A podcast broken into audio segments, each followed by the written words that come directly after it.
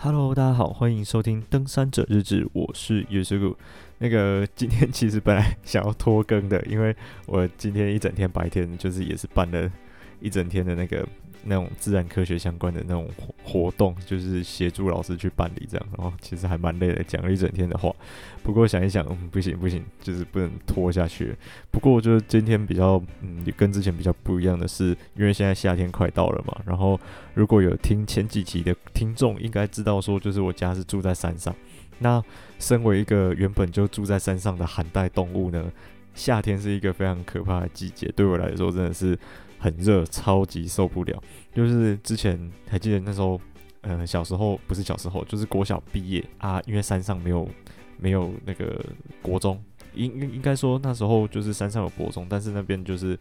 嗯，离家里其实还是有一点一有一段距离，所以家人就想说，不然就是让我到山下去读国中这样。然后那个国小刚毕业下到山下啊住校，然后就是在国中这样子生活。因为夏天太热，我整个就是起汗疹啊，皮肤过敏，超级不舒服。大概过了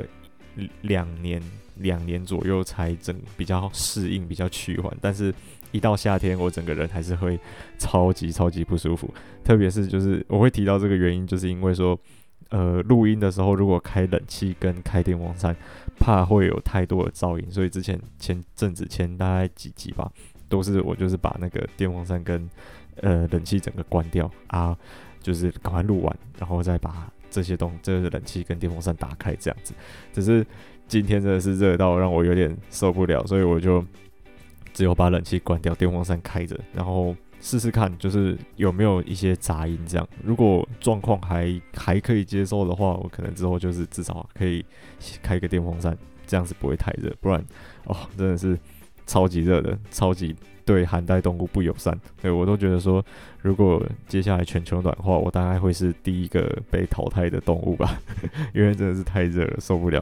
OK，在那在今天节目正式开始之前啊，就是要先谢谢，就是前几前一集就是来共享盛举来抽我明信片的朋友们、听众们，对，真的是非常谢谢大家参加。我没想到，哎、欸，竟然还蛮多人来。留言，然后抽明信片的，看到大家都，嗯、有很多想去的地方，然后也有一些去过，然后觉得很不错的地方，然后跟我分享，而我真的是觉得还蛮开心的。对，就是希望大家之后如果有什么想法，或者是有什么想跟我说的，也欢迎就是到我的 Instagram，然后 IG 对去留言这样子。然后呢，呃，我在我的 IG 的主页啊有放一个链接。那个链接点进去之后，有一栏是投稿专区，就是我现在开了一个投稿专投稿专区，让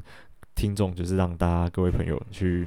投稿，对，填写表单，可以跟我说一些你想要跟我分享的故事。那这个故事呢，是我就是会在之后可能等累积比较多回复之后，整理成一集来跟所有听众做分享，就等于说把你的故事分享给我所有的听众们，就是跟大家做一个分享，这样就想说。呃，这样子会比较多互动性，也可以让整个节目变得比较有趣。这样，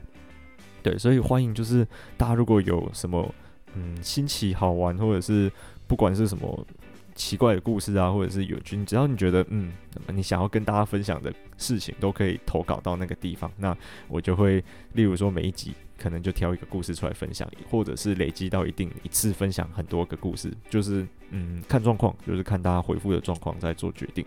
对，就是欢迎大家踊跃的投稿，然后那个抽明信片这个东西啊，就是之后其实我还有在预计，就是要做嗯不同系列的明信片，就大家再期待一下。然后我会尽快把明信片写完啊，把明信片寄出的。对，因为前几天啊，这礼拜真的是过得太痛苦了，就是有那个要投稿出去的期刊的 paper 要修改，然后因为要赶毕业，所以也在赶我的毕业论文，整个生活作息大。大乱啊，很爆炸就是。不过想说还是要嗯尽量维持更新，对，这样子对大家才有一点负责任的感觉在。对啊，然后呃今天哦还有一件事情题也是题外话，就是昨天还是今天还是前天，昨天昨天的时候，以前一个大学的学妹就是私讯给我，然后跟我说她工作的地方就是好像是在那种攀树课程带攀树活动的地方，然后有一位客人。去那边，然后听说有在就是有在听我的 podcast，而且还有抽到明信片，不知道是谁。对，这这个觉得世界真的超小。然后那个学妹就跟我说：“哇，你现在听众很多，说什么我飞黄腾达之后不可以忘记他之类的，对啊，蛮好笑的。对，就是嗯，我现在没想到这个这个听众到哪里都会遇到，对，好好可怕。OK，那就今天就来进入今天的主题吧。这礼拜就是前几天有在也是有在 IG 跟大家说来分享一些比较轻松的，因为我发现前几集有分享爬山的，好像都是一些比较。嗯，困难的行程，像是呃，就是比较比较偏百岳那一类型的吧。那好像有点不太亲民的感觉。就是其实登山或者是到户外来说，也有一些比较轻松的行程可以去嗯活动。对，像是今天要介绍的就是台湾的一些那个国家森林游乐区。对，我觉得几个还不错的，呃，我去过的国家森林游乐区跟大家分享，以及就是分享说我去那边是怎么玩的这样子。OK，那第一个的话就是奥万大，不知道大家知不知道奥万大，就是在埔里再上去啊，会到一个路口，要右转下去往奥万大啊，左转上去就是进去雾社以及去往合欢山的路这样。对，然后合欢诶，奥万大国家森林游乐区呢，它那边是呃在南投南对，在南投组那边。然后我去那时候去的时候，其实我不是走埔里的那一条路，我是从。五界，不知道大家有没有听过五界部落？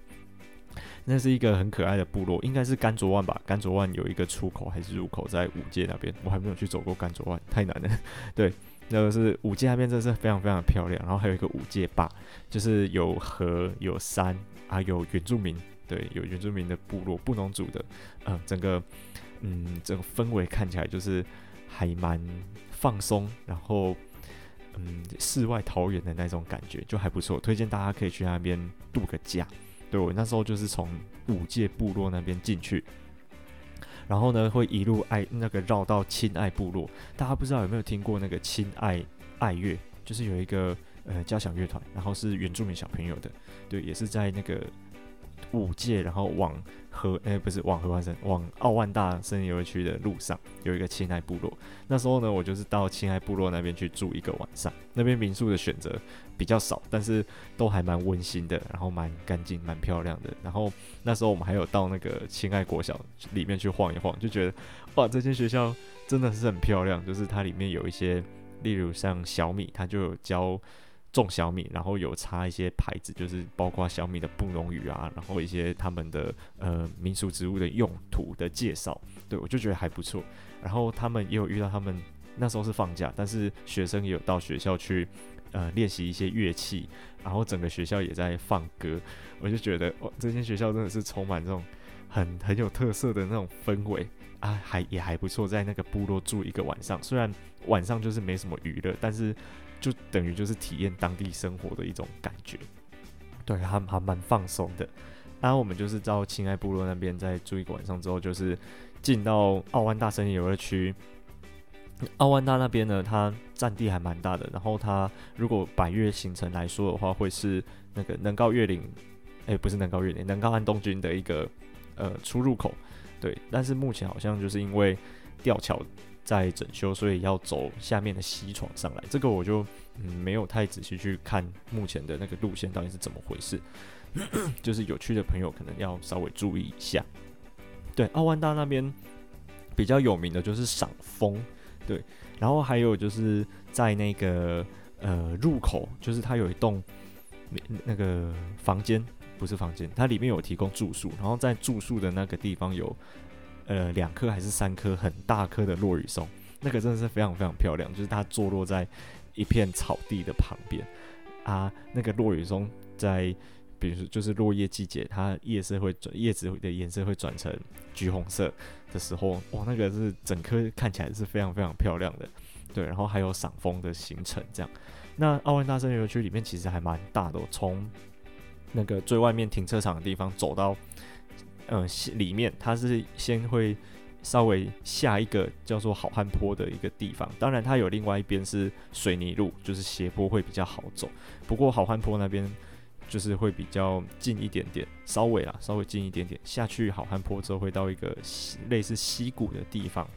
那那边就会从比如说从人工林，然后呃都是比如说柳台湾柳杉、台湾杉，或者是那边也有种一些软大杉之类的这种人工造林的树种，或者是呃比较向阳的次生林，然后逐渐转变成到溪谷那边比较潮湿。然后湿冷的环境，对对对，到比较潮湿阴暗的环境啊，植物看起来就会不太一样。那边植物生态还蛮丰富的，而且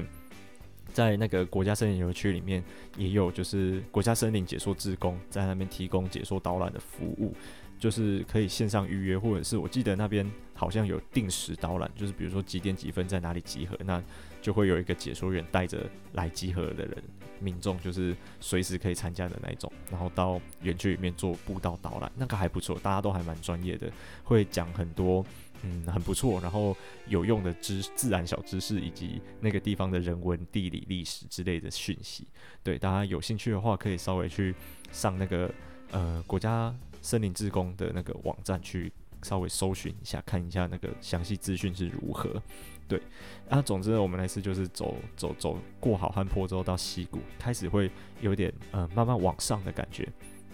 对，我们就会开始稍微往上爬，然后呢会爬到那个吊桥的这一段。过吊桥之后呢，就是那个松风岭。对，那个地方呢就会比较偏向阳面，啊，都是一些呃台湾。诶、二叶松跟五叶松，然后我记得好像还有一些柳杉混生，就是总之那个地方还蛮漂亮的。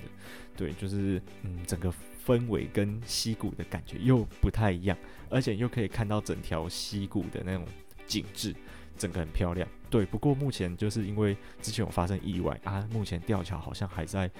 整修的样子。对，所以就是各位去的时候可能要再稍微。注意一下，或者是先上网查看看有没有相关的公告。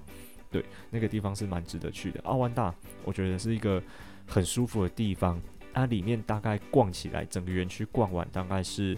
嗯半天的，半天多一点点的时间。不过里面比较可惜的是，就是里面嗯、吃提供吃的部分会比较少一点点。所以那时候我们去的时候，其实是就是有自己带一些外面买的食物，然后泡面啊，或者是面包之类的，就是到它里面有一个大厅，类似不是大厅，类似那种呃野餐桌的区域。那那个地方是可以吃东西的。对，我们就是带泡面去那边加热水啊，泡开之后就在那边吃东西。对，然后有一次我还有一次去是去那边住，不过。那次就是因为呃去实习的关系，所以是直接住在宿舍，就比较不会不像是去玩的样子。不过在那边住是真的还不错，对对对对，去那边住一个晚上，晚上的星星非常的漂亮啊，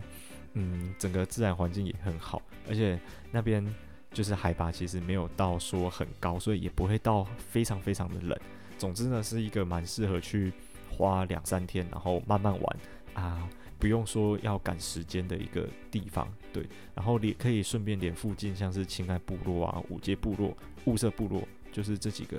原住民的部落、传统部落去看一看，然后稍微走一走、晃一晃，那可能会体验到一些不同的文化跟一些蛮有趣的风景在里面，这样子。对，这个是奥万大。然后呢，下一个是太平山。太平山的话在宜兰，对，它是罗东领馆处管的。那太平山它进去的话，就是沿着那条要往要往哪里？要往七兰山跟往反正就是往山里面走的那条山路就对了。对啊，那一条也好像也可以到，就是会经过那个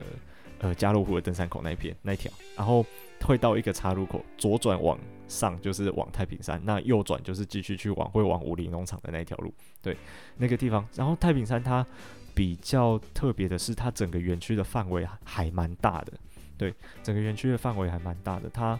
售票口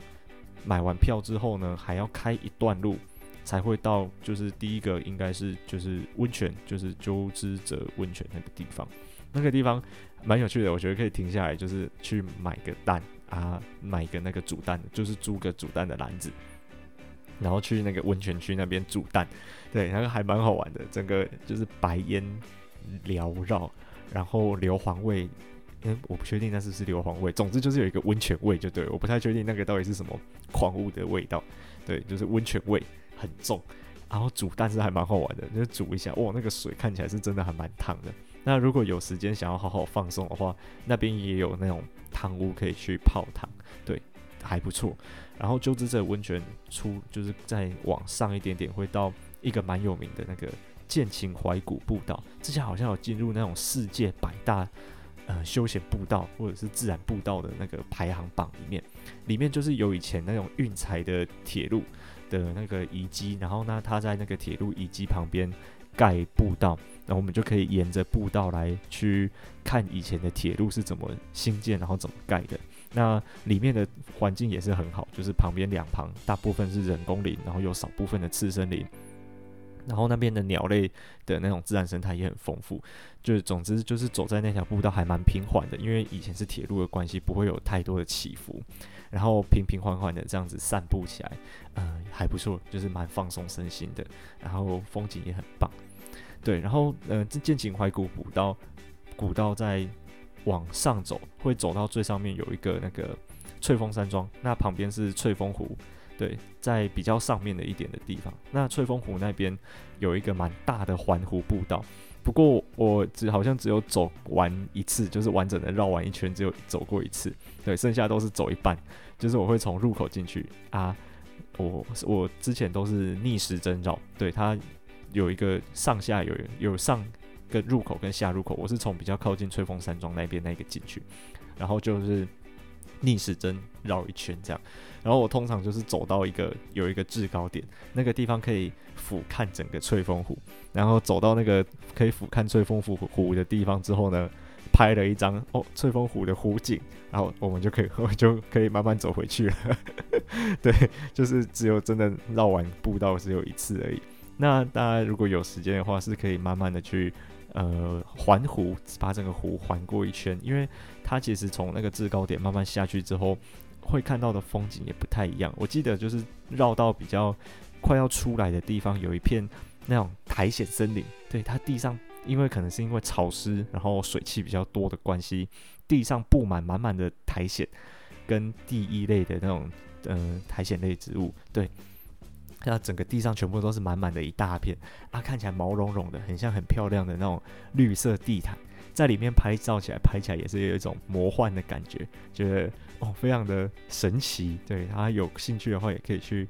看一看，体验一下。对，然后再来在太平山那边有一个很著名的景点，也不是景点，景观，自然景观，就是那个三毛櫸步道。那三毛櫸它也是一种会。变色的植物，对，变色叶的植物，那叶子也是会变色。那季节一到的时候，也是很多呃外面的一些客人会游客会想要进去看。对，大家就是也可以再稍微查一下资讯。它太平山那边，嗯，是还不错。不过呃，因为就是在宜兰嘛，所以蛮常下雨的。所以我像我去了三四次了吧，大概只有嗯、呃、一半不到的时间是有晴天，或者是甚至是没有起雾的。对，我是觉得说，在走在那种雾里面，反而应该说，嗯，调整心境，就是别有一番风味的那种氛围也还不错。而且太平山那边那个蹦蹦车，就是小火车，以前的运柴小火车，最近重新在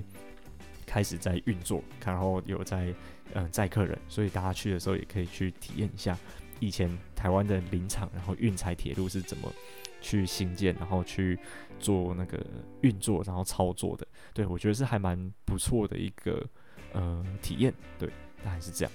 然后再来下一个是大雪山森林游乐区。大雪山森林游乐区呢，那边以前也是就是一个伐木的蛮重要的一个基地，对，那个地方以前也是林场的一部分。不过它跟太平山和阿里山比较不一样的是，那边主要是用运柴卡车。在载送木材，就是它不是用火车在运木材，它是用汽车，就是大卡车在运木材。然后呢，呃，它大雪山它那边也是蛮长的，就是整个游乐区是比较狭长型的，对。然后从售票口进去之后，过一小段路会到游客中心。游客中心我觉得蛮值得进去看一下的，因为里面有一个呃一楼大厅的地方，就是有一个介绍的展览区。那那那个地方。还蛮详细的记录了大雪山从以前伐木开始，然后一些历史的进程，然后也有放一些以前伐木的工具跟一些伐木的文件啊，然后或者是、呃，甚至他还有做了一个蜡蜡像，伐木工人的蜡像放在那边，大家去的时候不可以被吓到。对，有做一个伐木工人的蜡像在那里啊，大家去的时候可以稍微嗯看一下，了解一下这个地方以前的历史跟台湾林业的那个发展的状况和脉络是怎么样。那边我觉得写的还蛮清楚的。对，然后呢，大雪山那边就是蛮狭长型的。我是觉得，呃，景点大部分都是集中在后段的地方。后段有两个蛮有名，然后我觉得可能一定要去看的地方。第一个是天池，对，到处都有天池。那南横有一个天池，起来南丰有一个天池，这边也有一个天池。对，那个地方有一个天池。虽然说我那次去的时候，可能是因为阴天的关系，或者是呃冬天，然后水位比较低的样子吧。对，那个天池看起来好像还好，不过我有看网络上其他人拍的照片，是看起来蛮漂亮的，可能还要挑对季节去，等水比较多的时候会比较漂亮。对，然后呢，呃，那个天池的旁边就是在下面一点有一个小雪山森林游呃游客中心，那旁边就是那个二三零零道，二三零零道就是雪山西人的出入口哦，那个也是一个噩梦，对。芒草非常非常的多，超级可怕。对，那那个呃是车子是不能开进去的，就是它那边有一个栅栏这样子。OK，然后从大概小也是小雪山森林游乐，呃，不是小雪山，大雪山森林游乐区里面的小雪山游客中心那个地方呢，往下走要走蛮一小段路哦，就是一直一直之字形的下坡。去的时候回来是上坡，去的时候是之字形下坡，下到蛮底下会有一个大雪山的神木。那个神木真的是很大一棵，站在旁边看还蛮壮观的。然后，呃，建议大家就是如果去的话，可以早一点去，因为一大早清晨太阳刚起来，或者是太阳起来，呃，不到就是刚起来的那一那一阵子呢，是鸟类会比较多的时候。然后大雪山的鸟种非常非常的多，我有认识一个就是专门在带鸟类导览的一个呃学长，应该算学长吧？对，鸟导他。他是那个鸟类的导游，对，他就专门带客人去赏鸟的那一种。然后呢，他到他带客人很多都是指明说，哦，我要去大雪山森林游去赏鸟，那个地方的鸟况真的是非常非常好。大家就是去的时候不妨可以注意一下，而且很有很有名的是，而且呃，那个应该是每次去一定都会看得到的，就是地质跟蓝腹鷴，对，那个。真的是超级不怕人的，就像鸡一样在旁边 这样走来走去的，呃，用手机就可以拍得到，而且可以拍得很漂亮，对。然后，但是就是要不能不可以去喂食它，也不要去惊扰它了，不然大家就看不到这样子这么可爱的小动物了。对，就是在大雪山森林游区那个地方。然后有大雪山森林游区有一个很不错的点是，我觉得那个地方的住宿规划还不错。对，虽然嗯，就是可能中。它是它它有点像是，嗯，有好几栋的那种感觉。对，它有分小木屋区，小木屋区就是两个房间一栋，然后也有分就是，嗯、普通的类似那种一栋里面有好几间房间的那一种。那我们那时候好像住的是第二宾馆的样子，它有分第一宾馆、第二宾馆，类似这种概念。对，我们那时候住的是第二宾馆，那整栋是木造的。然后房间做的还蛮温馨、蛮漂亮的，对，而且它的晚餐是就是会煮一些呃类似那种比较偏家常菜类型的那种自助餐，那可以一直吃、一直吃、一直吃，还不错，对，可以吃很饱。然后早餐也是差不多概念，就是有中式，然后有一点点西式的部分，然后就是都是在统一的餐厅去用餐。那它可能就是下雨的时候会比较麻烦，因为要从房间走去餐厅，不过。也还好，是可以在园区里面再多散一点步啊，稍微体会一下那种，呃，晚上在森林里面散步的那种感觉，以及就是清晨，然后太阳刚出来，整个森林好像还没有睡完全睡醒的那种感觉，对，是还蛮不错的。那个大雪山这个地方，OK，然后呢，呃，下一个地方就是也是我最熟悉的，就是阿里山森林游乐区。阿里山森林游乐区它也是从日治时代就开始。发展到现在，对，然后它也蛮特别的，就是说它，嗯、是全台湾所有国家森林游乐区里面唯一一个，就是有，呃，蛮多居民是住在游乐区范围里面，而且有在里面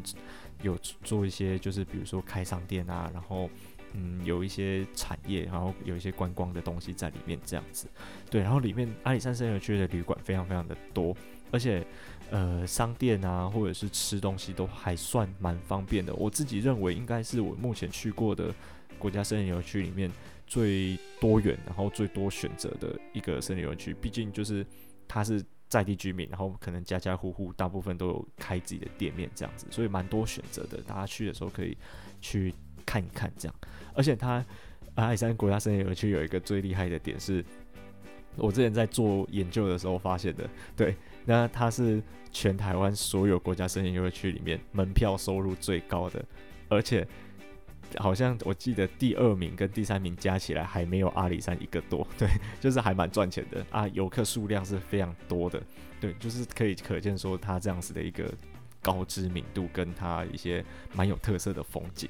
对，讲到风景，它这边阿里山国家森林游区它最著名的五个风景就是日出。云海、森林、铁道跟晚霞。日出的话，就是要到那个柱山观日平台。那现在有一个比较新，然后可能目前还比较少人知道是小笠园，小笠园观景平台。对，就是在柱山平台要再往前走一点点，大概十到十五分钟左右，会到一个呃八卦八卦观景台。那个那那个地方的风景是三百六十度的，就是相比祝山那边来说，风景又再更好一点点，视野又再更。辽阔一些，对，而且去那个小笠园的路上啊，会经过一个叫做茶田三十五号的一个店面。那那个店面，大家如果有兴趣的话，可以去网络稍微查一下。那个店面就是开在里面啊，它有提供茶饮跟一些就是健康养生的早餐。对，就是大家如果有兴趣的话，也可以去那边看一看。整个弄得还蛮有质感的，而且，嗯，老板是还蛮用心在经营这个东西的，就还不错。大家可以去晃一晃啊，没有没有说一定要就是买茶或者是什么的，老板也会蛮热情的招待你喝一些我们就是阿里山的茶，那还不错。对，大家可以去体验看看这样子日出。然后云海的话呢？呃，有时候会看日出的时候顺便伴随云海，不过，呃，我比较常看到云海是往西边的那个方向看去，就是云海会比较跟晚霞会同时出现，对，这样子的几率，在我在我的经验里面是比较高的啦，但确切状况是怎么样，可能，嗯，有人会比我更了解，这样，对，就是晚霞会跟云海搭配起来会比较多，对。然后我云海的话真的非常非常漂亮，我家旁边就有云海，对，我我家旁边有一个小观景台，呃，过去看就看得到一整片云海，有时候是静如止水的样子，然后有时候是那种波涛汹涌的样子，对，每一个每一次看到的云海的那种风景都不太一样啊，真的很漂亮，没有我从来不会看腻，就是每一次重复看都还是觉得啊，阿里山真的很美，对，大家去的时候运气好，可以。呃，有遇到的话，一定要在那个云海跟晚霞的地方多驻足一些，对，就是嗯，稍微放松一下，对，因为我觉得到都既然都出去玩了，那我们就不要赶行程，然后可以稍微，我的习惯是稍微把时间排得呃稍微空闲一点点，让我有时间可以看着，比如说看着风景发呆，或者是。呃，去当地的一些镇上、镇子上，或者是村子里面晃一晃，体验一下当地人的生活环境跟那个生活的氛围到底是怎么样，我觉得是很不错的一件事情。对，然后阿里山讲到呃云海跟晚霞，刚才同时讲的嘛，就是大家一定要呃呃，可是我觉得这个是可遇不可求的，就是有时候真的是运气运气的，不一定呃说那个季节可能比较多就一定会有，我觉得不太一定。对，然后下一下一个就是呃森林。跟铁道森林的话，因为阿里山是呃日治时代就开发起来的一个蛮具规模的一个林场，而且阿里山小火车也是世界上蛮著名的那种高山的铁路。然后呃，在阿里山这个地方，它就是森林大部分都是属于人工林，那有分柳杉人工林，然后红快人工林跟部分一点点的台湾山的人工造林。然后走在森林里面，其实就可以感觉到说，嗯、整片森林的那种嗯美，然后再加上搭配一点雾气，就会觉得呃身心舒畅，然后很舒服的感觉。对，就是像那时候，呃，我有时候就是压力很大，然后就会想要回山上。然后回山，每次回山上，我就是会去步道里面自己一个人，就是去步道里面散步。然后散完步之后，也是会觉得心情真的是会好很多，然后会有疏解压力的感觉，对啊，就连像我我奶奶，no，我现在八十几岁了，现在也是每天早上走一趟，下午走一趟，真的很厉害，就是也是到园区里面去散步啊，还蛮适合就是大家去放松身心，慢慢去欣赏整个森林的美的那种地方。对，铁道的话应该就不用说了，阿里山铁路真的是非常有名。那目前因为中间就是从山下从嘉义到阿里山的路的中间呢，在那个多岭还是呃就是十字路那附近有一个地方，它那边容易崩塌，然后目前就是还在修复当中，所以目前阿里山火车好像最多是只能到十字路的。对，没有办法直接开到阿里山这样子。那阿里山园区里面的小火车呢，嗯，就是有分阿里山车站、早平车站跟神木车站。那这两条线是分开的，就是早平线跟神木线。然后单程大约都是十分钟左右，七到十分钟左右。对，啊，路沿路就是会看到诶，园区的一些景致，对，就还不错。大家如果上山的话。嗯，我是建议大家都可以去坐坐小火车啦。对，例如说就是从呃步道走下去到神木车站，那坐小火车回到爱山车站的停车场那边，然后再开车下山，这样子就可以省一段路啊，又有搭到小火车，又不会太累，这样子。对，那早平线也是也是一样的道理，就是从爱山车站搭小火车到早平线，然后从早平车站开始往姐妹潭，然后收真宫，然后巨木泉步道这样子去走。对整个行程安排，我是比较建议这样子的，就是下坡会比较多，那嗯、也比较不会有太多的负担。对，然后呢，呃，阿里山，嗯，是真的是一个很美的地方，就是像是这次我送出去的明信片，其实几乎全部都是在阿里山里面拍的。然后，呃，像我觉得我摄影的技巧其实没有到很好，但是呃，可以拍出这么美的照片，其实。应该要说，阿里山本来就很美啊，我只是去记录它而已。对，就是每次看到这样子的风景的时候，我心里还是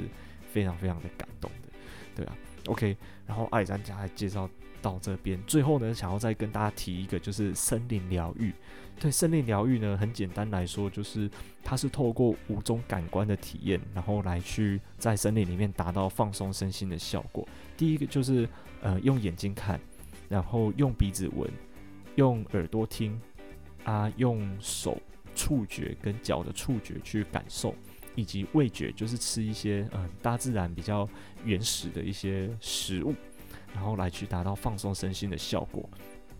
然后目前就是台大森林系有在开蛮多那种森林疗愈相关的课程，跟森林保健学会它有在办理一些森林疗愈的活动，然后几乎都是场场爆满。之前我有去跟一个就是台大的学长，那时候我就是也是刚好做研究的关系，有去认识到台大那边的做森林疗愈的学长，然后我就有去帮忙看，就是帮忙去支援那个森林疗愈的活动，我就觉得哇，真的是很舒服的一件事情，就是真的是嗯放可以达到放松身心的效果，就像德国啊，它其实前阵子在。呃，一段之前，一段时间之前，他的健保其实是有给付说，呃，处方间可以开开森林疗愈这个这个活动的意思就是说呢，比如说我们，嗯，可能去生病了去看医生，医生开处方间，然后我们就是要拿着那个处方间去领药嘛，对不对？然后是如果是他们那边有的人可能压力太大，那医生他开的处方间就是哦，去参加森林疗愈活动三日，然后。我、我领的那个药就是我要去参加森林疗愈的活动，然后健保是有办法帮我给付的，意思就是说我可以嗯不用花另额外的花费，然后去放这样子参加森林疗愈放松身心，那我是觉得非常非常棒。对啊，然后台湾目前森林疗愈是呃逐渐正在发展起来，那我觉得我觉得很不错的是台湾有很多很特殊然后很不一样的自然的风景等着大家去探索，所以说。呃，有一个专业的森林疗愈师，或者是森林疗愈的呃比较带领的那种人，然后带大家去森林里面体验的那种一些活动，像是舒展身心，然后还有一些嗯蛮特别的，例如我们可以教大家去，我们会去请大家去找一棵觉得跟自己特别有缘分的树木，然后我们就抱着它，然后感受这棵树木在想什么，然后感受整个自然的脉动。那这样子其实是拉近我们人跟自然之间的距离，也会让我们嗯、可以找到那种更原始的自己，然后来达到放松身心的效果。那当然，如果没有森林疗愈师带领的话，嗯，会少了一些比较呃专业性的操作，然后效果可能不会像我们自己做那么好。不过呢，我是觉得说，就是就算是没有森林疗愈师的带领，我们自己在森林里面的时候，呃，也可以尝试着看看，静下心来，然后闭起眼睛啊，稍微感受一下森森林周遭的一些声音，或者是一些风的那个吹拂，然后用眼睛的话，也可以去。呃，仔细的去观察里面，比如说森林里面的小花小草，或者是一些小动物，他们在干嘛？对，我觉得还蛮有趣的。就是有时候静下心来，然后仔细去观察身边周遭的一些自然事物，会发现一些嗯，平常根本就不会去注意到的事情。那有时候会蛮感动的，就会觉得，诶，这些东西原来离我这么近，但是我以前从来没有注意到这些事情，这样子。对，就是还蛮特别的一个活动跟体验。大家如果有兴趣的话，就是可以到呃森林保健学会那边做查询跟询问。OK，那今天跟大家介绍这个比较轻松的那个行程，就到这边这样子的。然后也是很非常欢迎，就是大家如果有任何。嗯，想要跟我说的话，就是可以到我的 Instagram 去留言，或者是我新开的那个投稿区，就是在我 IG 的主页里面有一个连接，然后点进去之后呢，就会有一个投稿专区，对，填写表单，然后送出这样子，我这边就会收到，然后呃，我会整理一下，然后再跟大家分享，呃，投稿过来的故事这样子，然后真的是非常非常谢谢各位。持续在收听我的 Podcast 节目，对，OK，我是也是个，我们下次再见啦，拜拜。